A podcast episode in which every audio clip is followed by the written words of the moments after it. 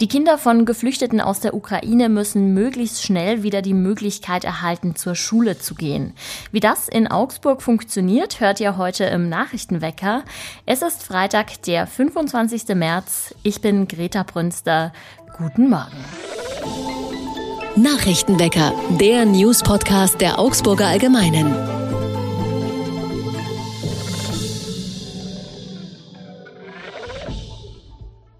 Wir starten rein mit den News aus Augsburg. Sind bislang 2000 oder bereits 4000 Menschen aus der Ukraine in Augsburg angekommen? Genaue Zahlen gibt es nicht, nur eine grobe Schätzung ist derzeit möglich. Da viele Menschen bei Privatpersonen unterkommen, hat die Stadt keinen vollständigen Überblick. Klar ist nur, es werden noch sehr viele mehr kommen. Derzeit verfügt die Stadt auch noch über Unterkünfte. Von insgesamt 700 Unterkunftsplätzen in Wohnungen und Hotels sind derzeit etwas mehr als 200 belegt. Offenbar herrscht dort eine starke Fluktuation, weil die Neuankömmlinge sich rasch organisieren und andere bleiben suchen. Sollten die bestehenden Angebote ausgebucht sein, stünde zusätzlich ab Montag die Notunterkunft im ersten Stock des Impfzentrums auf dem Fujitsu-Areal zur Verfügung. Dort gibt es 300 Schlafplätze, Duschmöglichkeiten und Sanitärcontainer.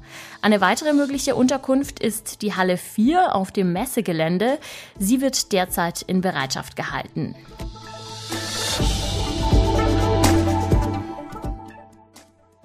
Das Schwaben-Center befindet sich derzeit im Umbruch. In der Ladenpassage hat der Umbau begonnen, weshalb die Türen zu den Wohntürmen immer mal wieder offen stehen. Das hat aber leider unliebsame Nebenwirkungen. Die Bewohner klagen über zunehmenden Vandalismus, wie die Haus- und Immobilienverwaltung mitteilt. Teile des Schwaben-Centers haben sich bei Jugendlichen zu einem beliebten Treffpunkt entwickelt, weil sie in Pandemiezeiten nirgends sonst hingehen können. Gerade die Parkgarage ist so ein beliebter Treffpunkt geworden. Das Problem, besonders in den oberen Stockwerken, bringen Unbekannte in letzter Zeit vermehrt Schmierereien an. Außerdem wurden mehrere Glasscheiben von Türen im Treppenhaus zerschmettert um dem Vandalismus entgegenzuwirken, wurde bereits einer der drei Lifte umgebaut, sodass er jetzt nur noch mit einem passenden Schlüssel zugänglich ist. Die anderen beiden Lifte sollen auch bald folgen. Das birgt aber natürlich zugleich auch Risiken, da Rettungskräfte auf diesem Weg zum Beispiel nicht mehr ins Gebäude kommen können. Die Hausverwaltung sieht das Problem von Vandalismus nicht nur im Schwabencenter, sondern generell verstärkt in dem Viertel. Allein im mittleren Wohnturm summieren sich die Schäden den Angaben zufolge bereits auf 15.000 Euro.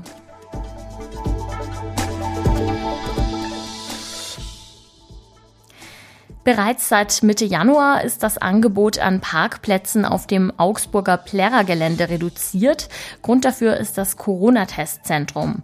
Das wird Ende März zwar in einen anderen Stadtteil umgesiedelt, allerdings gibt es dann trotzdem keine weiteren Parkplätze. Im April beginnt nämlich der Osterplärrer. Ab dem 4. April ist Parken auf dem Plärrer-Gelände deshalb nicht mehr gestattet. Das Verbot gilt bis zum 6. Mai. Und bereits jetzt gibt es Einschränkungen. Es werden nämlich schon die Bierzelte aufgebaut, die in diesem Jahr wieder genutzt werden dürfen. Der Blick aufs Wetter zeigt, es bleibt so frühlingshaft wie in den vergangenen Tagen. Die Höchstwerte liegen mittags bei 17 Grad. Erst am Abend kühlt es dann auf 3 Grad runter. Täglich flüchten zahlreiche Menschen vor dem Krieg in der Ukraine nach Deutschland. Wenn sie hier ankommen, haben sie meist nur das Nötigste dabei und müssen sich erst einmal orientieren, wie es jetzt weitergehen soll. Dabei kann es wichtig sein, möglichst schnell wieder eine Art von Alltag zu errichten. Im Fall von Kindern bedeutet das also in die Schule gehen. In Augsburg gibt es ein Angebot von der Stadt. Wie das funktioniert, weiß meine Kollegin Sarah Ritschel. Hallo Sarah. Hi Greta. Weiß man denn, um wie viele schulpflichtige Kinder in Bayern es sich derzeit handelt, die aus der Ukraine geflüchtet sind? Also ganz genau weiß man das tatsächlich nicht. Es wird auch noch nicht offiziell registriert, wie viele Kinder sich dann für die Schule anmelden. Aber man weiß, dass die meisten in den Metropolen ankommen, in den großen Städten, sprich vor allem in München, Augsburg oder Nürnberg. Und ich kann für Augsburg sprechen, da war es zuletzt so, dass ungefähr 100 Kinder an den Schulen lernen wollten und zum Teil auch schon dort im Unterricht waren. Eltern können sich in Augsburg ja bei der Stadt melden, wenn sie ihr Kind zur Schule schicken möchten. Wie gut wird dieses Angebot denn angenommen? Offensichtlich super. Also es scheint wirklich so zu sein, so höre ich es aus dem Schulamt, dass die Zahl jeden Tag steigt, dass auch ständig neue Klassen geplant werden. Gerade am kommenden Montag zum Beispiel sollen wieder drei Berufsschulklassen an den Start gehen und auch sonst gibt es eigentlich über alle Schularten hinweg sogenannte Willkommensgruppen oder auch Deutschklassen, in denen die ukrainischen Kinder und Jugendlichen dann sich ja nach und nach im Schulsystem zurechtfinden können. Für die Schulen bedeutet das allerdings derzeit eine Herausforderung und das nicht nur aufgrund der Sprachhindernisse, sondern auch aufgrund der Corona-Situation, oder?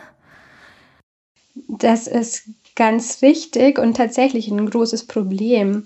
Einfach weil natürlich auch viele, viele Lehrkräfte im Moment an Covid-19 erkrankt sind, deswegen ausfallen und ohnehin schon Schwierigkeiten bestehen, den Unterricht aufrechtzuerhalten manchmal.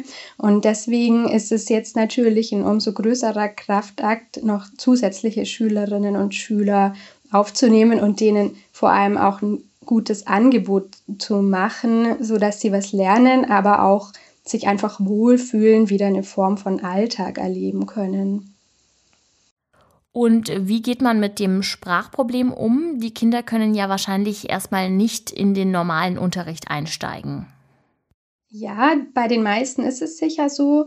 Ich glaube, ein paar lernen tatsächlich schon in normalen Klassen, aber an Bayerns Schulen gibt es schon länger sogenannte Deutschklassen oder Übergangsklassen. Die wurden eingerichtet 2015 beim äh, Zustrom von vor allem Kindern aus Syrien. Und die gibt es vielerorts weiterhin. Und in solche Klassen können natürlich die ukrainischen Kinder dann auch gehen und erstmal ja, die Sprache lernen, um dann in dem nächsten Schritt auch äh, richtig Unterricht zu machen. Und was auch noch dazu kommt, ist, dass ukrainische Lehrkräfte, von denen es auch einige gibt, die hierher geflohen sind, mithelfen sollen, an den Schulen angestellt werden sollen und dann natürlich am allerbesten mit den Kindern aus ihrem Heimatland arbeiten können.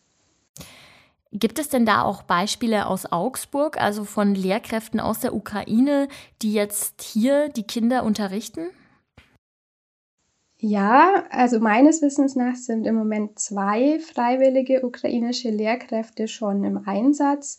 Und ich weiß auch, dass sowohl die Stadt Augsburg als auch das Kultusministerium für ganz Bayern sich da sehr bemühen, noch viel mehr solcher Lehrkräfte zu finden, weil es natürlich für beide Seiten ein, ja, eine Win-Win-Situation ist, kann man sagen, weil ähm, sicherlich auch die ukrainischen Lehrerinnen und Lehrer dankbar sein werden, wenn sie hier wieder in eine Struktur hineinfinden und dann noch dazu eben den Kindern was beibringen können.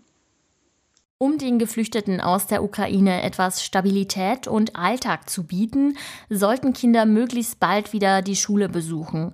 Welche Herausforderungen, aber auch Chancen das in Augsburg mit sich bringt, hat meine Kollegin Sarah Ritschel recherchiert. Danke, Sarah. Danke dir auch und bis zum nächsten Mal.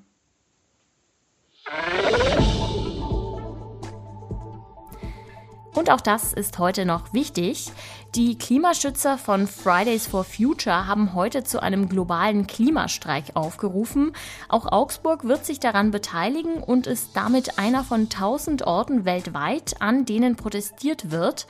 Die Aktivistinnen und Aktivisten fordern als Antwort auf den russischen Angriffskrieg in der Ukraine ein Ende der Abhängigkeit von fossilen Energieträgern. Daneben wird auch für Klimagerechtigkeit demonstriert und die Einhaltung des 1,5 Grad Ziels gefordert. Alle weiteren Infos zu der Demo in Augsburg packe ich euch in die Show Notes. Ein Schmankerl gibt es wie immer zum Schluss. Die heutige Meldung erinnert mich sehr an Pippi Langstrumpf, muss ich sagen. Eine 15-Jährige aus Nordrhein-Westfalen wollte ihr Pferd nicht alleine vor einem Supermarkt warten lassen, also ist sie einfach in den Laden hineingeritten. Dort erkundigte sie sich dann laut Polizei ganz höflich bei den Mitarbeitern, ob Tiere in dem Lebensmittelgeschäft denn erlaubt seien.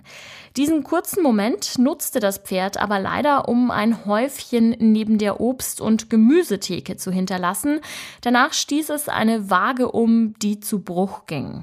Das Mädchen musste den Ladenbesitzern ihre Personalien hinterlassen, um den Laden mit ihrem Pferd dann schnell wieder zu verlassen. Ja, es würde mich nicht wundern, wenn der Ladenbesitzer demnächst ein Schild anbringt Hunde und Pferde verboten. Das war's für heute vom Nachrichtenwecker. Wir gehen wie immer in die Wochenendpause. Am Montag ist dann mein Kollege Manuel André für euch am Start. Also hört gerne rein. Ich bin Greta Brünster. Ich sag ciao. Macht's gut. Nachrichtenwecker ist ein Podcast der Augsburger Allgemeinen. Alles, was in Augsburg wichtig ist, findet ihr auch in den Show Notes und auf augsburger-allgemeine.de.